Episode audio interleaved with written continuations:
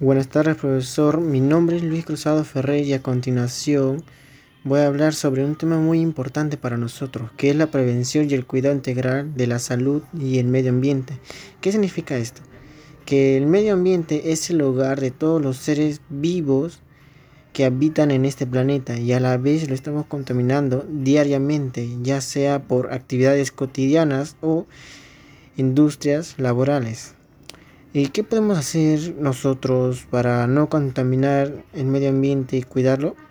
Nosotros podemos informarnos e informar, informar a todas nuestras familias, amigos y conocidos para así generar una conciencia a, a todas las personas sobre la gravedad de este tema, para así todos cuidar el medio ambiente.